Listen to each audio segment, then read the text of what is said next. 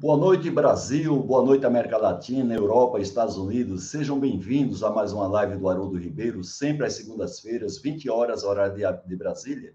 Lives para quem busca crescimento profissional, sempre trazendo aqui altos executivos, profissionais altamente qualificados, reconhecidos até internacionalmente. Tudo isso para que você possa, com essas lives, crescer profissionalmente. São lives de conteúdo e para realizar esses circuitos que nós realizamos, nós contamos com apoio institucional da Academia Brasileira da Qualidade e também da Quality Mark Editora, que é a maior editora de livros sobre negócio aqui da América Latina. E nesse caso, desse último circuito, também com o apoio do Festiquali, que vai realizar entre 8 e 10 de novembro na Bahia, mais um evento importantíssimo, com 75 apresentações, vai ser feita toda é, 50 apresentações à distância e 25 presenciais. É o maior evento de palestrantes que vai acontecer este ano, justamente na Semana Mundial da Qualidade, que nós vamos comemorar também no Brasil. E na sequência, dia 11 e 12, a Academia Brasileira da Qualidade vai realizar também seu oitavo seminário é, sobre qualidade. É o oitavo seminário, a qualidade do século XXI, que tem como tema a qualidade no Brasil e no mundo. Qual o futuro? Então, todos vocês já podem se inscrever, já estamos fazendo a divulgação nos, nas principais redes de relacionamento da própria BQ. Eu, particularmente, tenho feito essa divulgação também. A inscrição é gratuita e você já pode divulgar esse evento com seus colegas, a sua rede de relacionamento e aí na sua empresa. Se você, portanto, é um profissional relacionado a sistema de gestão, qualidade, liderança, é, inovação, e também é um profissional de recursos humanos, você não pode deixar de divulgar um evento importante como esse, gratuito, na sua rede de relacionamento e dentro da sua empresa. Então, desde já vocês estão convidados. Nessa live de hoje, nós vamos fazer o sorteio de quatro livros, três exemplares do livro de Sistema de Gestão, que fala sobre ISO 9000, 14.000 e 45 mil, lembrando 9.001 qualidade, 14.001 meio ambiente, sistema de gestão ambiental, e 45 mil saúde e segurança. Esse livro que nós vamos sortear, da Quadmark, tem tudo a ver com o tema de hoje. Daqui a pouco eu vou apresentar para vocês o nosso convidado, José Joaquim Ferreira. E o livro da direita é o livro do Festiquali, que ele está sendo apresentado aí pelo Nigel Croft, também acadêmico, é, e, e, foi escrito por 30 especialistas no assunto da gestão pela qualidade. Então, nós vamos estar sorteando também um exemplar desse livro, com todos que estão aqui presentes nessa live, nos honrando com a sua presença. Então, é, o nosso convidado de hoje, conforme eu falei, é o José Joaquim Ferreira. Ele é diretor de certificação, ele foi já vice-presidente da diretoria executiva e ele é atualmente presidente do conselho curador da Fundação, da Fundação Vanzolini. Ele é professor sênior de engenharia de produção na USP, é membro da Academia Brasileira da Qualidade, ABQ, ex-membro do board da SB Alliance, ex-advisor to the board e ex-vice-presidente do IQNet, que é International Certification Network, membro do Conselho Superior da Indústria da Construção da Fiesp, engenheiro mecânico de produção com mestrado e doutorado em engenharia de produção pela USP. Ele também tem mestrado em engenharia industrial pelo Stanford University dos Estados Unidos. Tem experiência na área de engenharia de produção com ênfase em qualidade, meio ambiente e saúde. Então, aí, temos aí um, convidado de alto nível. Vamos ver se ele já, já está aqui na sala com a gente. Olá, Joaquim, tudo bem? Muito boa noite, Haroldo. Muito uma... boa noite, pessoal todo aí que está assistindo a essa apresentação. É uma alegria estar aqui com vocês. E o Haroldo fica lendo aí um monte de coisa, mas é que, como eu já tenho cabelo branco, eu já fiz muita coisa na vida e isso é natural, tá? Não que seja nada excepcional. Então, aqui, Haroldo. Joaquim, uma coisa que não está aqui no seu currículo né, é o quanto você foi protagonista do movimento forte da qualidade que a gente teve na década de 90. Né? Você sabe que estou escrevendo um trabalho sobre esse momento histórico que nós tivemos, é a década de 90, foi o nosso ápice do movimento da qualidade, e você foi um dos principais protagonistas, as pessoas vão estar aqui presentes, vão vivenciar um pouco dessa sua experiência, principalmente você e a Fundação Vanzolini, quando a gente fala de sistemas de gestão, quer seja ISO 9000 e outras normas de sistemas de gestão, não tem como a gente não lembrar da Fundação Vanzolini E não tem como lembrar de você quando a gente fala dentro da Avançolino e com sistemas de gestão, o pessoal depois vai entender por quê. Então, eu queria desde já colocar, colocar aqui, complementar uma apresentação sobre essa questão que não está muito colocada no seu currículo, mas eu faço questão de é, reconhecer seu papel como um grande protagonista e para a gente não ficar preso nessa, nesse circuito que a gente está fazendo, que fala sobre o futuro das organizações, você fez a gentileza de fazer uma gravação prévia comigo, contando um pouco dessa linda história, tanto sua quanto da Fundação. Eu vou colocar aqui daqui a pouco no chat é, o link para que as pessoas possam assistir um pouco da, da sua história, um pouco mais detalhado da sua história, uma vez que a gente não teria aqui espaço para isso, né? a gente vai focar aqui presente e futuro, Claro que no início a gente vai fazer uma contextualização do seu trabalho, mas isso aí vai ficar, evidentemente, desproporcional ao presente e ao futuro. E eu estou colocando, então, aqui esse link para que as pessoas assistam no meu canal YouTube é, essa, essa sua história, como também no próprio canal YouTube da Academia Brasileira da Qualidade, da qual você faz parte. Né? E nos honra muito fazendo parte da Academia Brasileira da Qualidade. Então, isso aí não está no seu currículo, mas eu faço questão de enfatizar aqui nessa introdução. É, foram tempos heróicos que ninguém sabia direito o que era qualidade. E havia naquela época vários movimentos no mundo, então a gente participou de um deles, de um movimento mais europeu, um movimento japonês um movimento norte-americano. E aí tivemos três instituições batalhando em cima disso, e o resultado foi muito bom. Hoje a gente tem uh, aqui no Brasil um conhecimento bastante amplo, a gente acabou tendo condição de misturar tudo que a gente encontrou no mundo e realmente a qualidade, o movimento pela qualidade uh, foi um sucesso e ajudou muito o Brasil nessa parte de competitividade no mundo. Nós estamos a falar a mesma linguagem do resto do mundo. É, você falou aí. Você falou, é falar um pouco mais sobre o presente e, e o futuro, que é bastante desafiador. Para comentar um pouco, fazer um pouquinho da ponte, é, a minha ideia seria falar um pouquinho rapidamente como é que isso caminhou do passado até hoje, para que a gente possa verificar que essa história de ISO 9000 não é, é não é uma coisa que caiu do céu de repente pronta. A gente é, as coisas começaram há muito tempo já, até tem algum desconhecimento de como é que os egípcios se organizavam, e eles eram organizados é, para conseguir montar aquele império, os romanos que gerenciavam aí conquistas a milhares de quilômetros de distância da sede, que era Roma. Então, tudo isso tem uma contextualização de gestão que acabou se perdendo no tempo. Mas essa, esse é o segredo, quer dizer, é a gestão, como é que esse pessoal se organizava. E a gente acabou, depois da Revolução Industrial, tendo aí alguns, algumas pessoas que destacaram, por exemplo, o Taylor, que foi uma pessoa que fez aí um, uma espécie de um breakthrough, uma ruptura eh, em termos de organização do trabalho, Muita gente não gosta dele, porque o Taylor era meio na base do chicote, mais do que na motivação.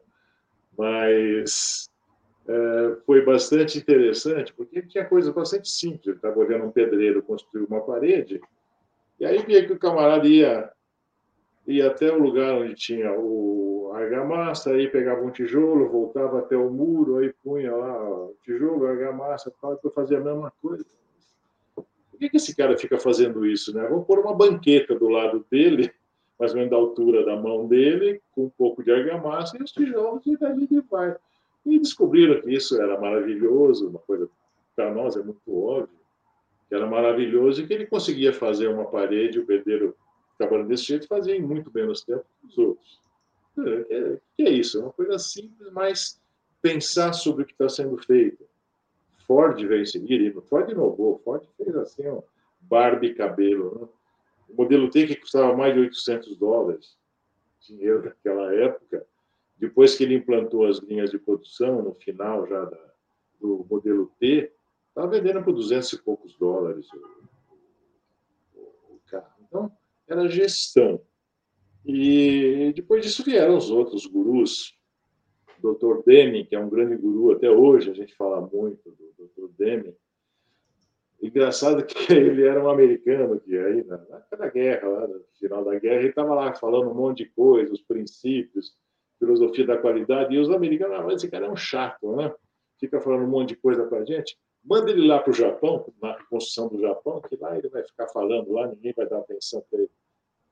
Os japoneses acreditaram nele e deu no que deu hoje, quer dizer.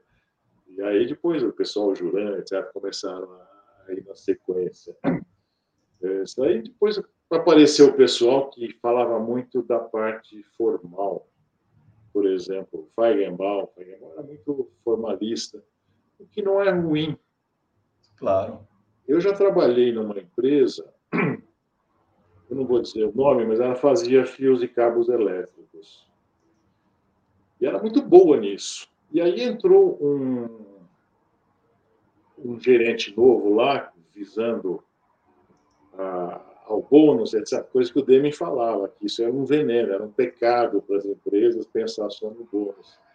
E ele que resolveu aumentar o lucro e demitiu todo o pessoal mais velho lá, contratou gente, gente mais nova por um valor menor. E aí, de repente, eles descobriram que eles não sabiam mais fazer o fio para a indústria automotiva.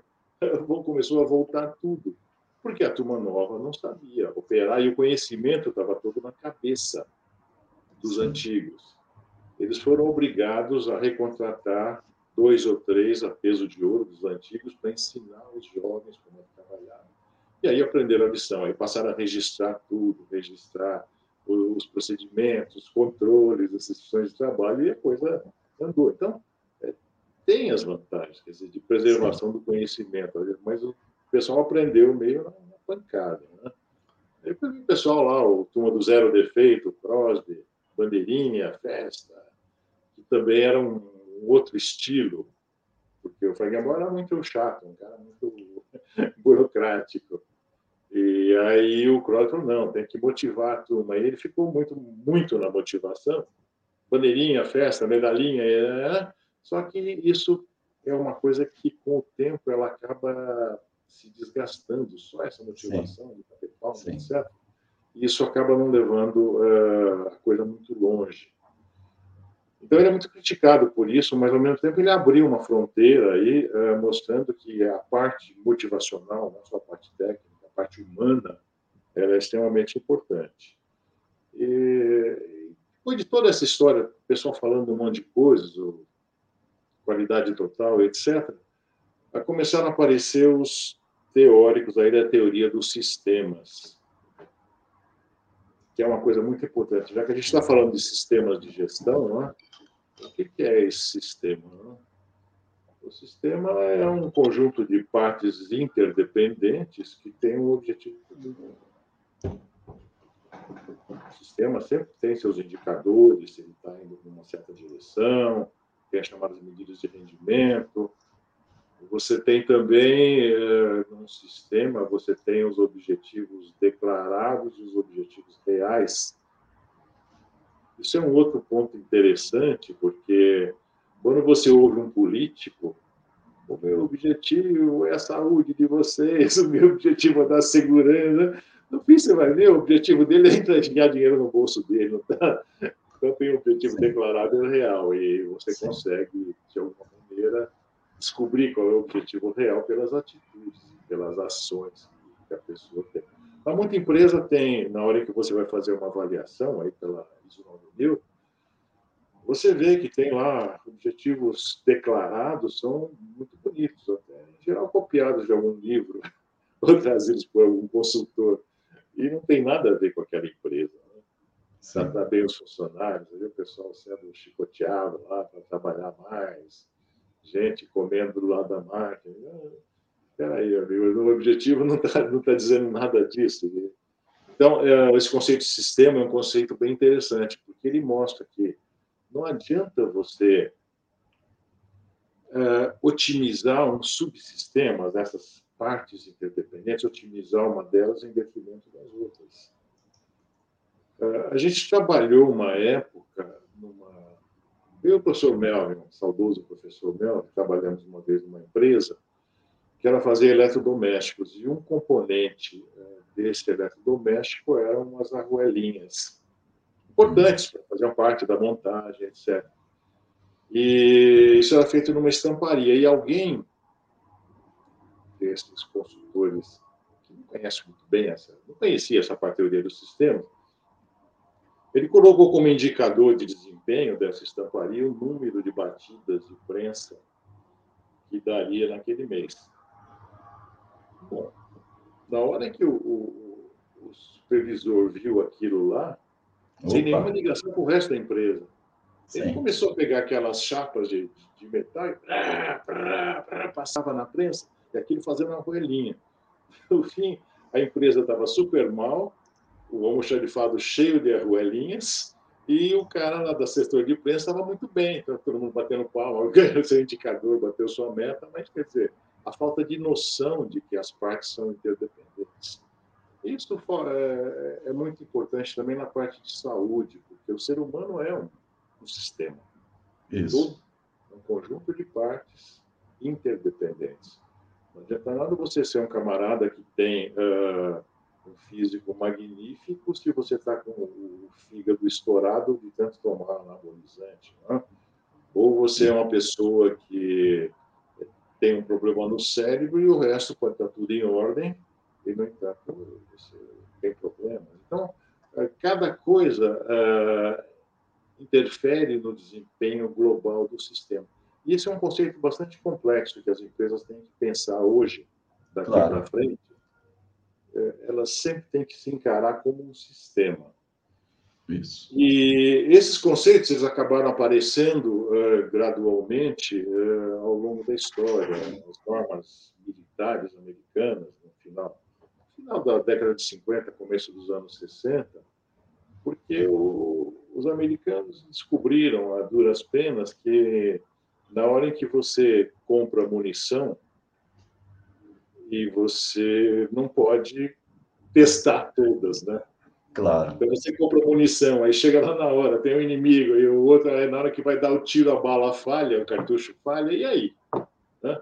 Então Sim. não dá para conviver com isso. Então você tinha que ter a chamada garantia da qualidade, você tinha que ter um conceito que, que dissesse, não, você está recebendo coisas que têm um padrão né, de, de funcionamento, um padrão de desempenho.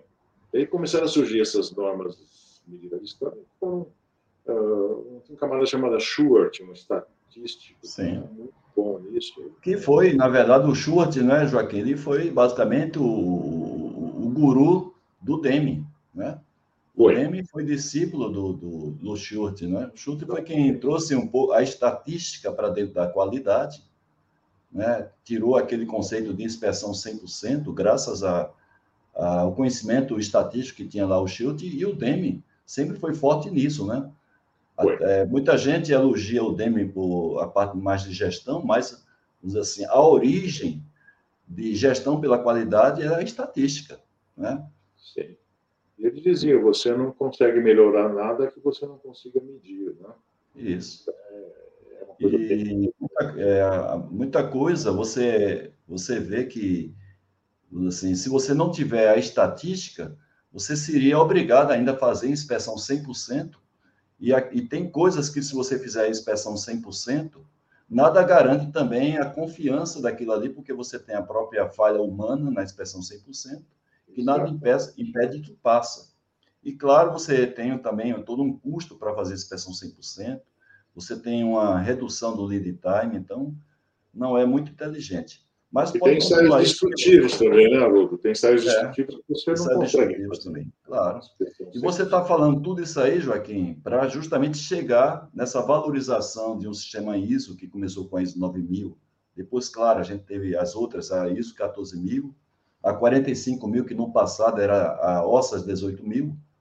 Mas aí vamos chegar justamente aí, viu, gente? O pessoal está um pouco assim, meio inquieto, mas vamos chegar onde o Joaquim está querendo, que é justamente justificar a ISO 9000, que você, inclusive, Joaquim, eu diria assim, você, você tem uma, uma humildade muito grande, basicamente, foi a Fundação Rosolini que trouxe aqui, vocês vão ver que trouxe a ISO 9000 para o Brasil em termos de credenciamento de instituições. A primeira empresa certificada pela ISO 9000 foi feita por vocês, você vai falar um pouco sobre isso. Então, eu só estou antecipando aí para o pessoal saber a importância que teve a, a Fundação Vanzolini e o próprio Joaquim, que ele, dentro da Vanzolini, para quem não sabe, a Vanzolini é uma fundação que pertence à USP, né? Ela pertence à USP, à Universidade de São Paulo.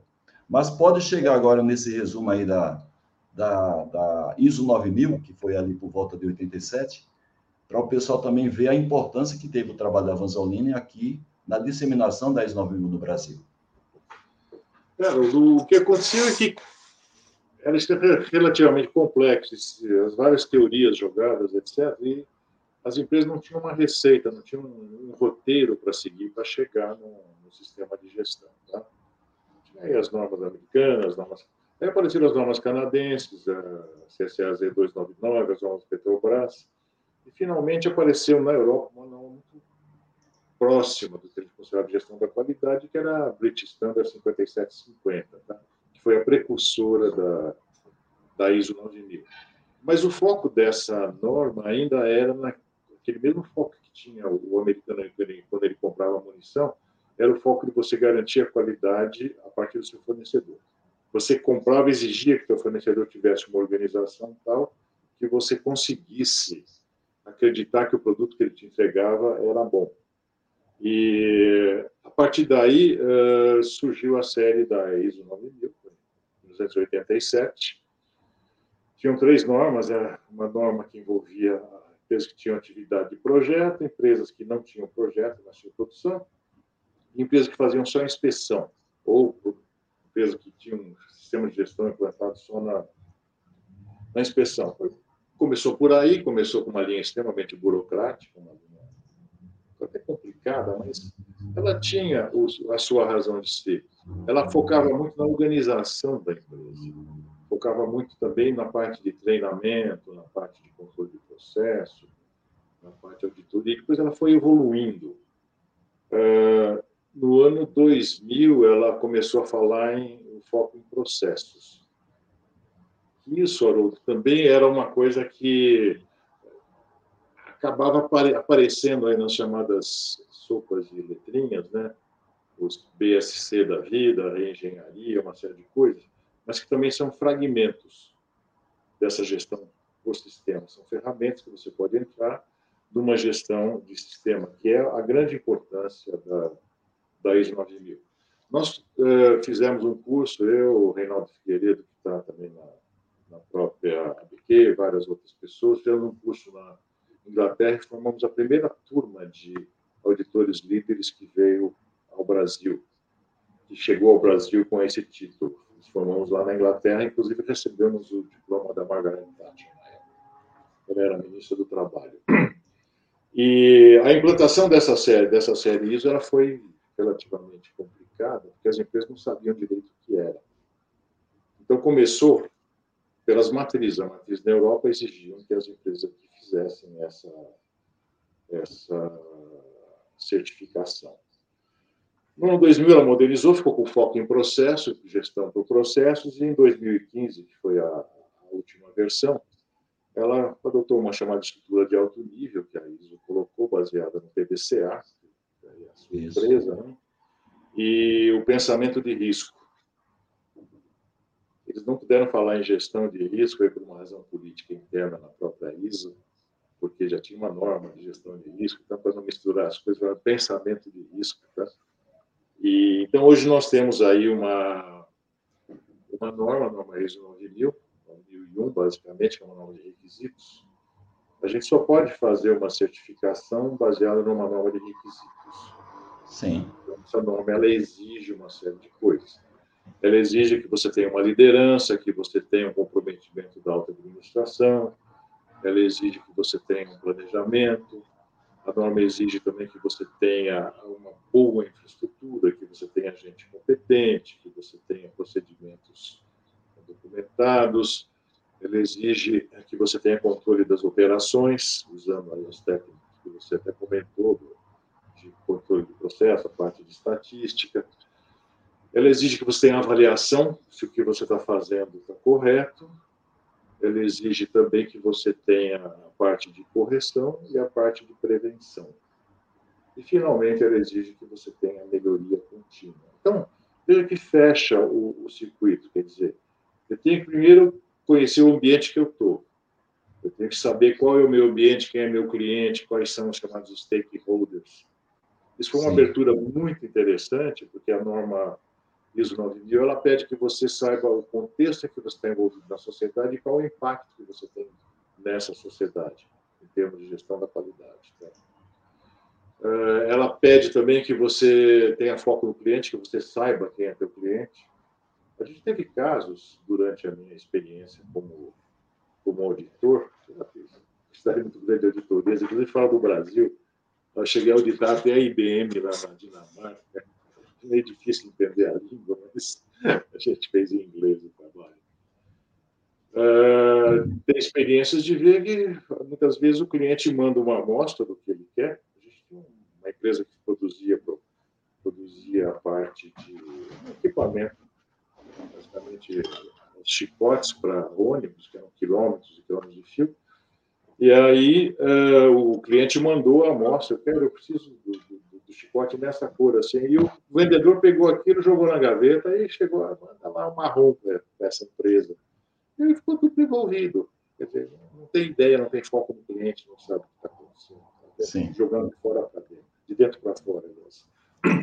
Então, uh, tudo isso que a gente uh, viveu mostra que a ISO 9000 ela tem uh, essa visão de sistema, essa visão de objetivo global, essa visão de indicadores, essa visão de preparação da competência interna, essa visão de gestão do conhecimento, no sentido que os procedimentos, os sonhos de trabalho não devem ser burocracia, mas eles devem ser uh, instrumentos de você manter o conhecimento vivo dentro da empresa, ela pede que você olhe o seu meio ambiente, que você planeje, que você veja os impactos que você vai ter uh, com relação ao seu ambiente.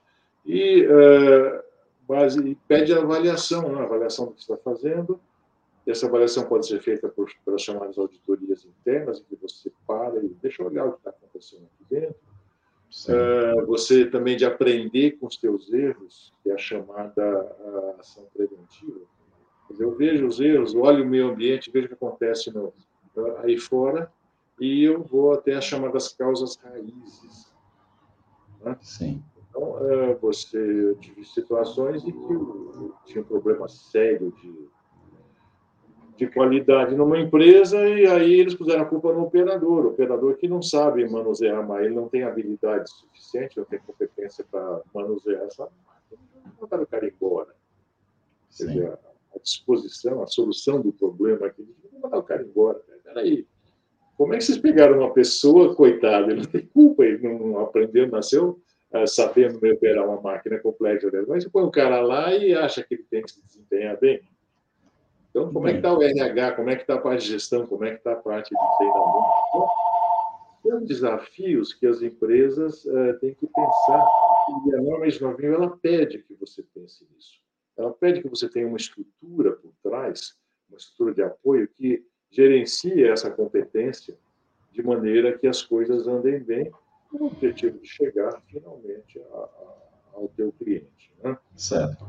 Agora, Joaquim, é, abrindo um parêntese, né, a, eu gostaria de primeiro fazer um comentário a respeito da ISO 9000, porque é, as pessoas que conhecem a ISO 9000 ainda ali da década de 90, elas não podem não estar atualizadas na nova, na nova versão da ISO 9000, que é uma versão muito avançada e ela é muito interessante em termos de sistema de gestão de verdade do negócio, e não somente uma formalidade, né? Então, depois que ela começou a adotar essa questão do foco no processo, primeiro começou introduzindo o PDCA ainda na década de 90, que já foi uma evolução, né?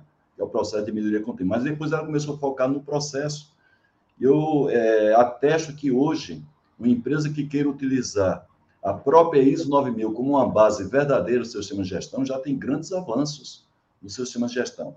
Agora, esse conceito que a gente tem, essa até experiência que nós temos aqui no Brasil, de empresas que têm a certificação ISO 9000, mas ela não respira qualidade.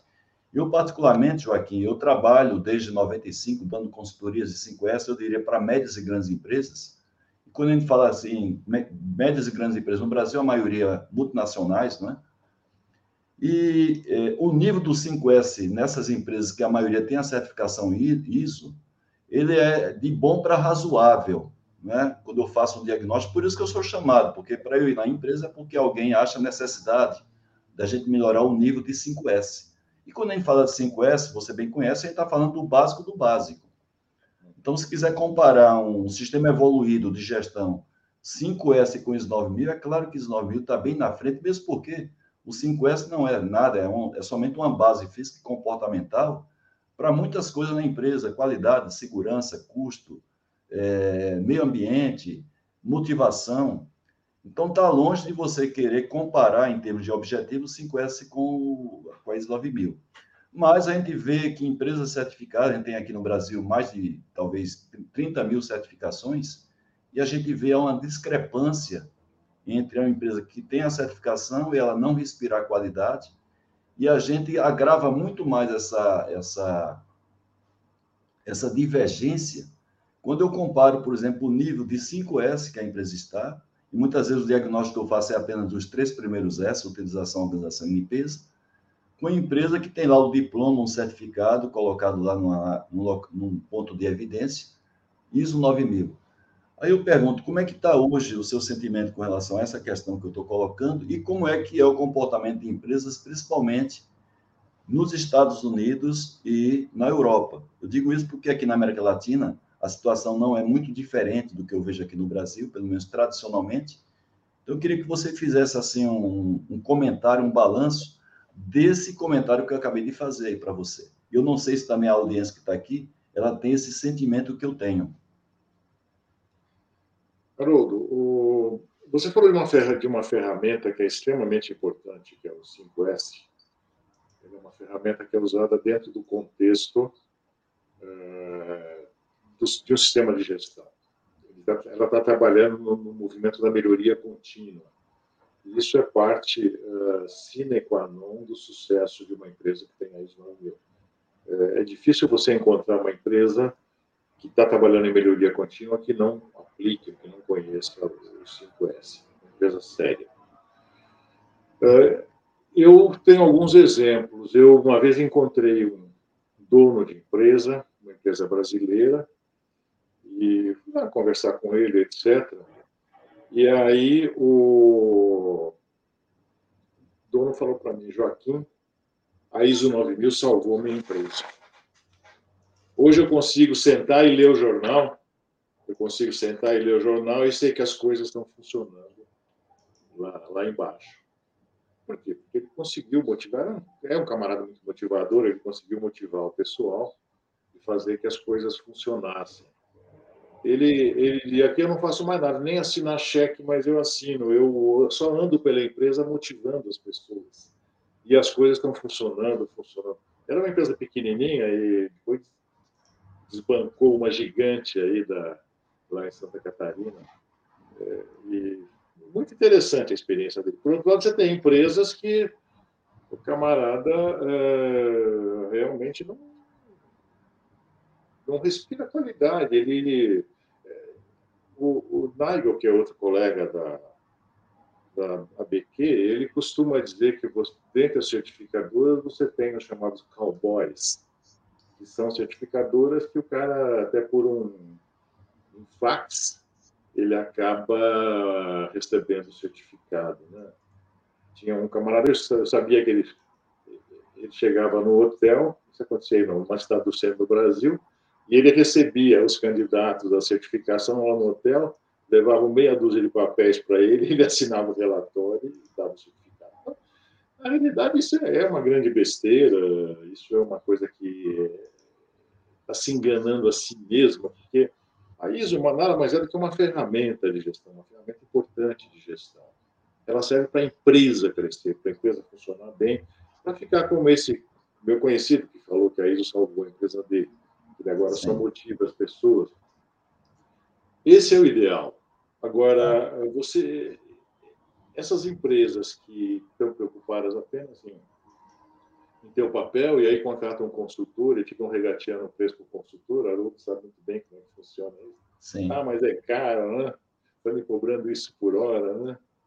É, escuta, meu amigo, para dar essa hora que eu estou dando para você, eu passo 100 horas estudando por mês, à noite e tal, para poder chegar aqui e falar coisa com coisa. Né? Então, eles acham Sim. Mas, realmente, nós temos eh, no Brasil uma quantidade razoável de empresas que não têm eh, essa mentalidade de usar o sistema de gestão da qualidade como alguma coisa que vá fazer a empresa deles crescer e sobreviver eh, ao longo do, ao longo do tempo. São tá. empresas que estão te dando a certificação apenas para atender um requisito Isso. cliente que exige que o fornecedor seja certificado. Joaquim. É, na Europa depende um pouco do país, mas a coisa é um pouco mais séria. Tá? As certificadoras são bem, uh, bem formadas. Eu, tive, eu andei bastante na Inglaterra, andei na Dinamarca, andei na Alemanha, andei nos Estados Unidos. E você, pelo menos as empresas que eu avaliei, elas realmente respiravam um pouco mais nesse, nesse aspecto de viver a qualidade. Ainda mais que o mundo competitivo hoje, se você não, não viver a qualidade, não tiver um sistema de gestão funcionando, a, a sua chance de sobreviver, a não ser que você faça alguma irregularidade fiscal ou penal, você não vai sobreviver, porque o mundo está andando muito rápido, as coisas estão andando muito rápido, e a gente está vendo cada vez mais uh, uh, sistemas e normas diferentes. Ok. Está chegando colocações aqui da nossa audiência, viu, Joaquim? Tem o seu amigo, Luiz Carlos Spellmayer, que fez um trabalho com você lá no Reino Unido, né? Inclusive, Gaúcho Spellmayer, ele vai estar conosco aqui nesse circuito de live. Tem um livro publicado mostrando a história da qualidade no Brasil, principalmente lá na região do Rio Grande do Sul, onde também está falando aí o nosso presidente da Academia Brasileira de Qualidade, o Eduardo Guaran, já colocando para você essa, essa pergunta, né, que ele coloca que em torno de 16% do PIB aqui no Brasil é dedicado para serviços de aplicação social, principalmente a saúde e educação. E aí pergunta assim, como é que a gente vai eh, eh, motivar um administrador público brasileiro, que você conhece assim o perfil, a gente não está nem falando aqui, viu, é a questão de honestidade ou desonestidade, porque não é o foco aqui do nosso, da nossa discussão, mas eu falo em termos de gestão, de competência, como motivar esses administradores públicos para melhorar a gestão justamente nessas áreas, saúde e, e educação pública? É, esse é um problema complexo, Haroldo. É, a gente já, já, discutiu bastante isso, e a, quando alguém falava que o professor ganhava pouco, aí a resposta era: e, e, se você ganhar o dobro, você vai dar uma aula duas vezes melhor? O triplo vai dar uma aula três vezes melhor? A resposta Sim. é não. Quer dizer, o problema não é só dinheiro, o problema é você dar uh, condições da infraestrutura, da treinamento, aquele mesmo problema que eu falei da, da máquina. O operador não sabia operar a máquina. Você põe um professor que não tem condição, não tem preparo, não tem uh, habilidade suficiente para ensinar alguém, ele vai ensinar o que ele sabe. Vai ensinar o que ele sabe, mas se ele sabe pouco, a pessoa vai sair igual ou pior do que ele. Né?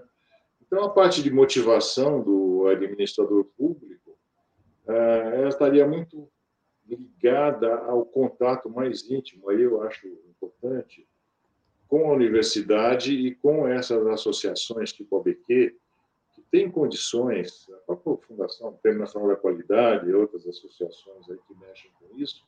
O Movimento é... Brasil Competitivo, né, o MBC também, trabalha com trabalha com organizações públicas também, né? E é uma coisa, Haroldo, que a gente vê com tristeza o prestígio desses prêmios que ajudavam o pessoal a competir, a se motivar, tentar entender um pouco melhor de qual seria uh, o caminho a seguir. A gente vê com tristeza que eles estão perdendo prestígio.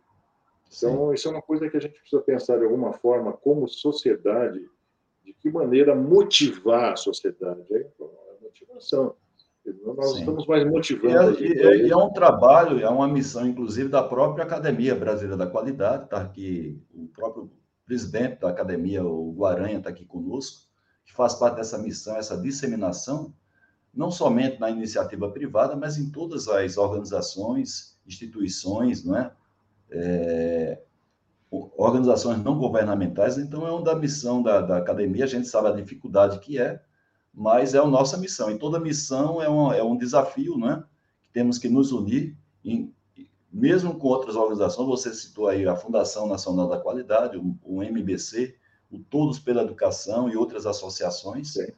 Então, isso exige integração, competência, persistência e até um idealismo, né? entendendo que a qualidade realmente ela é uma nucleadora de várias melhorias de processos e a melhoria da própria sociedade, que faz parte, inclusive, da missão da Academia Brasileira da Qualidade.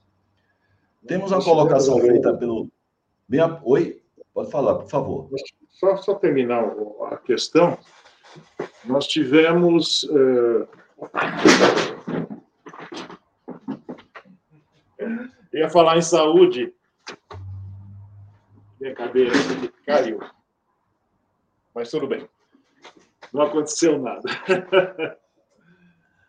pode, pode voltar a imagem. Desculpe, aí foi um, um acidente. Mas falando um pouquinho em saúde, a saúde recentemente acordou para essa ideia de sistema de gestão. Nós estamos agora falando de sistema de gestão de saúde, começam as acredita chamadas acreditações hospitalares. Depois a gente pode voltar a falar disso. Então, é um caminho que está sendo uh, tomado, percorrido com atraso em relação à própria indústria a próprios serviços. Ok. Tem o Renato Ferreira, ele fez uma, uma pergunta muito apropriada para esse momento que a gente vive aqui no Brasil, que é justamente essa crise energética. E tem a própria ISO 50001, que trata dessa questão. Não seria hoje bem oportuno, eh, Joaquim, a gente motivar é, os empresários, até mesmo instituições públicas que cuidam desse tema da energia, para que valorizem, inclusive, a implementação da, da nova é, da norma ISO 50001, é uma pergunta do Renato Ferreira. É, o Renato tocou um ponto importantíssimo. É um sistema de gestão, é na hora em que, quando na hora que você aplica esse sistema de gestão, você consegue fazer um mix de energia aí bastante adequado, você trabalha muito com uma outra grande fonte de energia que a gente tem, que a gente não explora, é a conservação de energia. Sim. Se você trabalhar com conservação de energia, com economia de energia, você vai ver que dá uma bruta folga é, na, no quadro elétrico brasileiro. Então, essa norma ela tem esses conceitos de conservação de energia bastante fortes, conceitos de, de, de aproveitamento, etc. E a pergunta do Renato é muito bem-vinda. Porque mostra aí mais um dos uh, conceitos de sistema de gestão que a gente tem. É, e mostra sistema de gestão é uma boa ideia, gente. Ele vale para a qualidade, ele vale para meio ambiente, ele vale para a saúde e segurança no trabalho. Você, é, que a parte que é a antiga OSHA 18.001, que é 45.001, responsabilidade social, a gente tem gestão anti-suborno, né? gestão de facilities, gestão de energia está na minha lista aqui, gestão de saúde. Então, o que é que está juntando tudo isso aí? Esse conceito de sistema, esse conceito de sistema de gestão, tá? Então, Sim. a gente tem aqui uh, uma pergunta aqui do DEMPEC, né? Sustentabilidade. É, a DEMPEC, na verdade, é a Denise Cury, ela está falando com a gente lá da cidade do Porto, em Portugal, lá exatamente 15 para. Eu acho que 15 para uma da madrugada, e a Denise está nos prestigiando. A Denise, que é especialista Sim. em sustentabilidade, é, em processos também digitais, e ela está nos prestigiando, fazendo essa colocação, que ela diz assim: às vezes eu me pergunto se essas novas metodologias como a que visa assim, soluções instantâneas, elas não terminam contaminando negativamente né, esse conceito da qualidade, que é uma coisa mais bem construída, mais bem fundamentada, e às vezes com uma visão mais assim de médio e longo prazo também, não é? E temos também a, temos também a participação, além da, da Denise, que está falando com a gente lá da cidade do Porto, em Portugal, é o Reinaldo Figueiredo, lá dos Estados Unidos, de Washington, né, que é o seu colega, amigo, inclusive, foi a pessoa que, inclusive, é, lhe orientou de como poderia a, a Fundação Vanzolini ser uma credenciadora de instituições aqui no Brasil, né, para que Foi. e vocês fizeram a primeira a primeira auditoria de certificação, né, numa empresa aqui do Brasil, orientado justamente pelo Reinaldo Figueiredo. Testemunhado pelo Reinaldo, ele foi lá para ser o nosso algoz. Verdade. E ele reprovou você na primeira tentativa, na Vanzolini, viu? Não teve moleza. Mas, mas a mala escreve para bem. Em função disso, você saiu fortalecido na segunda tentativa, né? Nós melhoramos depois disso. É, essa então, visão. Então, ele, ele, pergunta aqui a questão da, do cybersecurity. Aqui no Brasil, como é que você vê essa, essa questão também? Bom, vou começar a responder de trás para frente. Reinaldo, a gente está fazendo a certificação uh, nessa parte de tecnologia de informação, a parte da, da norma 20.000, que é a parte de elaboração de como é que se elabora software, então, na parte de segurança de informação, estamos trabalhando bastante em certificação. É uma certificação que está avançando muito, essa norma de cybersecurity. Porque os problemas são grandes, os problemas são é, muito custosos. A gente vê hoje, aí, hoje o WhatsApp saiu do ar. Todo Facebook, né? Todo Facebook. Facebook, Instagram e WhatsApp. É. Nós tivemos um vazamento aí de dados do Pix, outro dia, quase 400 mil chaves do Pix vazaram do Banco Central. Então, a gente vê que essa é uma área em que o sistema de gestão ele ajuda bem, ele nos dá uma garantia muito maior do que o, as ações pontuais que a gente está tendo nessa área de cybersecurity. Estamos fazendo a certificação na Vanzoline, com muito sucesso, e já temos vários clientes certificados, inclusive essas próprias empresas que fazem a certificação digital, o CPF digital, essas empresas são clientes nossas. Quanto à metodologia, metodologia ágil, é um pouco do erro que o próprio Deming comentava. Né? Você põe um, gestor que está preocupado com o bônus trimestral, né? está preocupado com o bônus trimestral, aí ele pega, ele aperta a empresa, etc., etc., pega o bônus dele e cai fora. Isso é um problema norte-americano e um problema muito sério que no Brasil também existe. Você tem situações como a daquela empresa de fios e cabos que eu te falei. Você entrou, melhorou o resultado, pegou o lucro dele e acabou uh, indo embora. Então, são situações que a gente tem que pensar num prazo, prazo médio ou prazo longo. Muito bem. Tem mais perguntas aqui da audiência. Está começando a pipocar aqui, viu, Joaquim? É, o Basílio Dagnino, colega da Academia Brasileira da Qualidade, ele fala, ele morou já na Alemanha, o Dagnino, não é? Você sabe disso? Ele disse que o slogan lá era, já naquela época, nossa principal fonte de energia é energia economizada. Inclusive o José Gondenberg, ministro de energia daqui do Brasil há um certo tempo, que tem livros publicados, trabalhos belíssimos, ele sempre tocava nessa tecla, a necessidade Sim. da conservação da energia. Em vez de você ter o foco somente em criação de novas fontes, se fizesse hoje um trabalho forte em termos de conservação, tanto a parte técnica como a parte consciência, a gente já teria uma economia muito grande de energia, até deixando de pensar em investimentos né, fortíssimos que essa área de energia ela, ela necessita de altos investimentos, principalmente investimento voltado para médio e longo prazo. Então, é a pergunta aqui do Dagnino.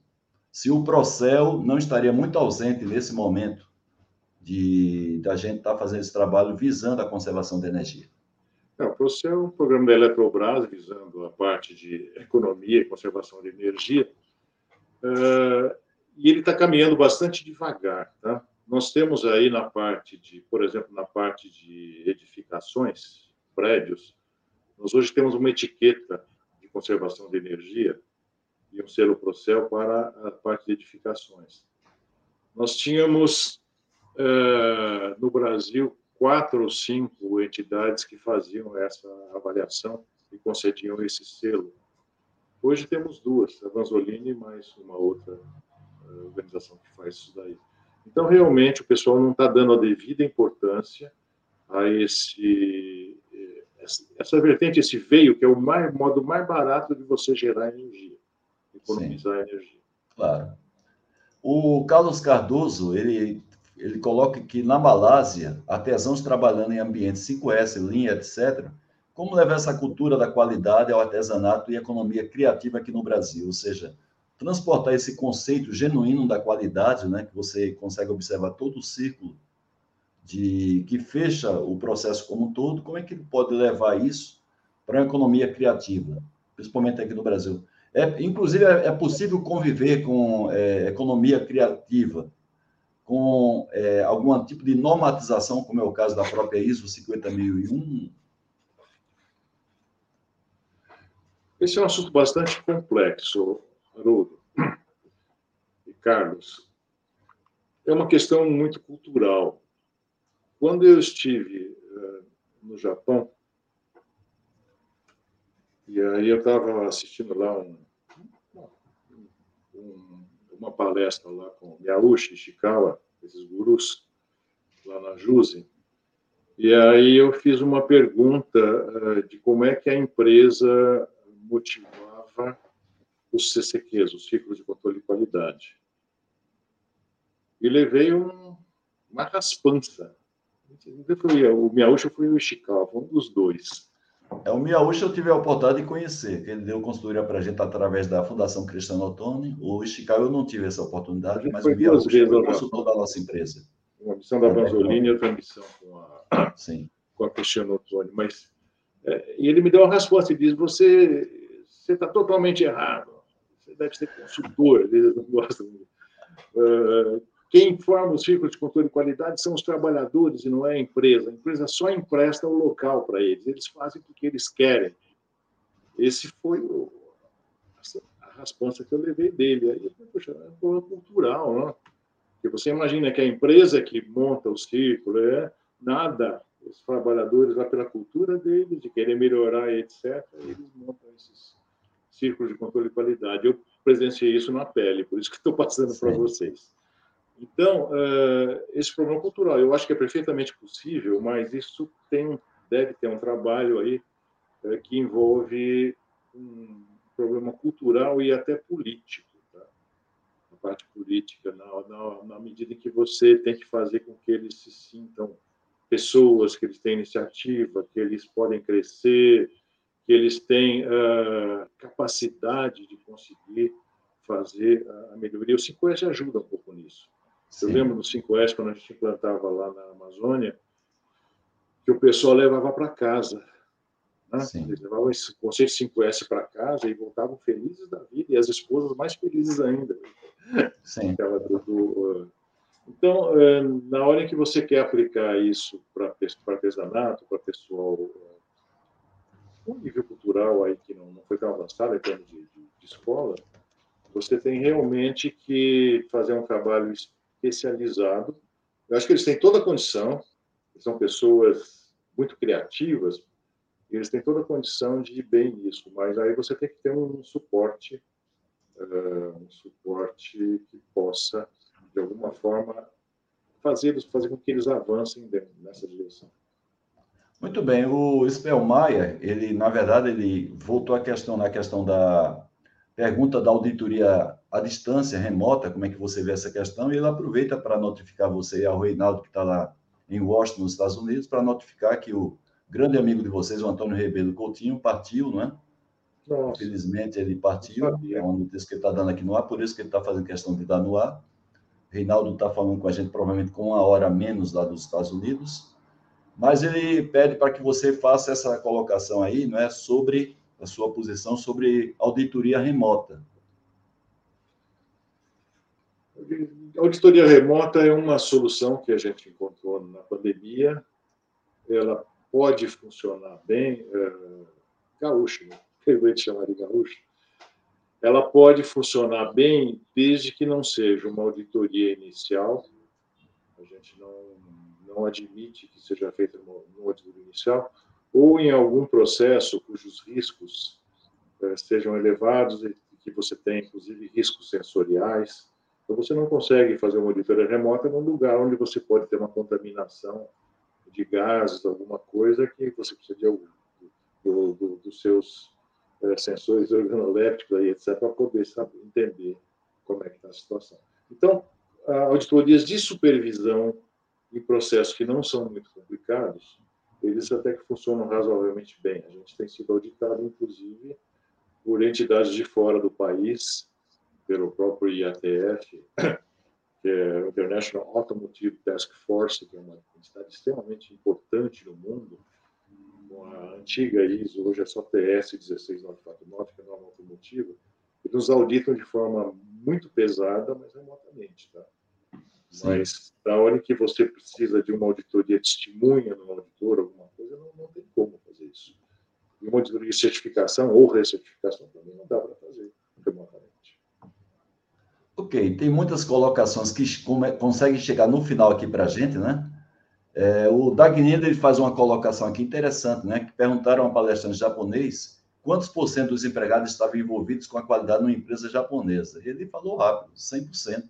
Né? É. Já o, já o Schalf, também colega da Academia Brasileira da Qualidade, ele coloca aqui sobre a, a credibilidade né, do sistema eleitoral brasileiro de urna eletrônica para coleta de dados deveria ter sido certificado pela 27 mil. Assim que a norma saiu nos anos 2000, o que é que você acha? Porque ele, ele, ele ocorreu, mas não foi dentro de uma certificação. O que é que você acha?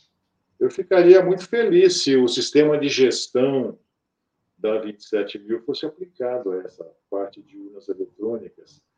Sim. Eu me lembro, vocês ainda são muito novos, mas teve uma eleição no Rio de Janeiro, participou Lacerda, aquela turma toda, e tinha um negócio chamado fator delta, os mais velhos se lembrar disso. Esse fator delta era o, eles faziam apuração pelo computador e o fator delta era delta por cento dos votos ia para o candidato que tinha pago. E teve, isso foi descoberto, foi um bruto escândalo. Né? E com o sistema de gestão uh, baseado na 27 mil, por exemplo, acho que isso aí teria mais dificuldade de, de ocorrer. Muito bem, Joaquim, eh, estamos aqui na brincadeira, já avançamos bem no horário, né?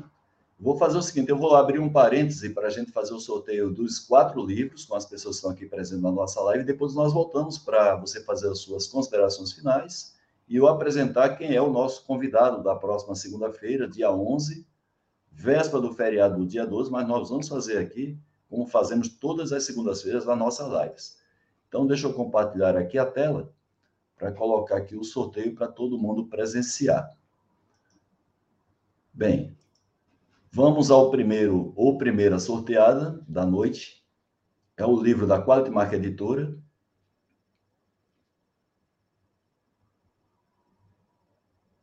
A Niralda Cacuno, parabéns, Niralda. Eu acho que a Niralda está falando com a gente lá de Manaus, com uma hora a menos de fuso horário. Então, parabéns, Niralda. Vamos ao segundo livro,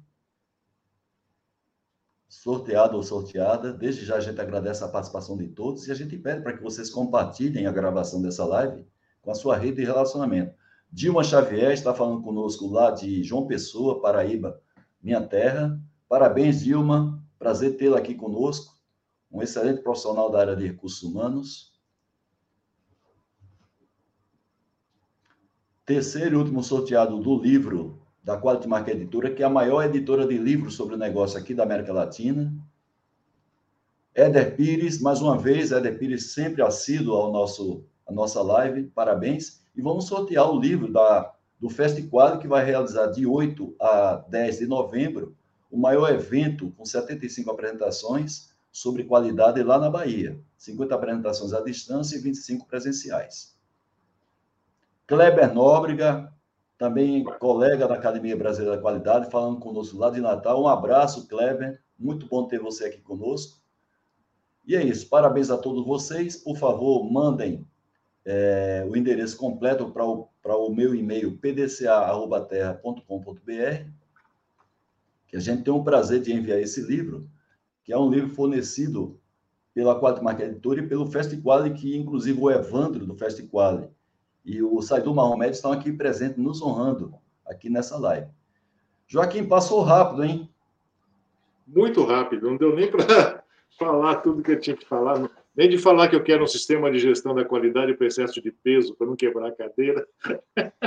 Sim, mas é, eu falei para o pessoal no início né, que a gente fez é, uma gravação prévia com você, para o pessoal que, que queira conhecer um pouco mais da sua história é, principalmente a da Vanzolini, e, e você junta essa questão da, da IS 9000, inicialmente ali por volta do, de 1990. Então, estou colocando aí no chat né, a, o, o, link para o pessoal assistir essa gravação.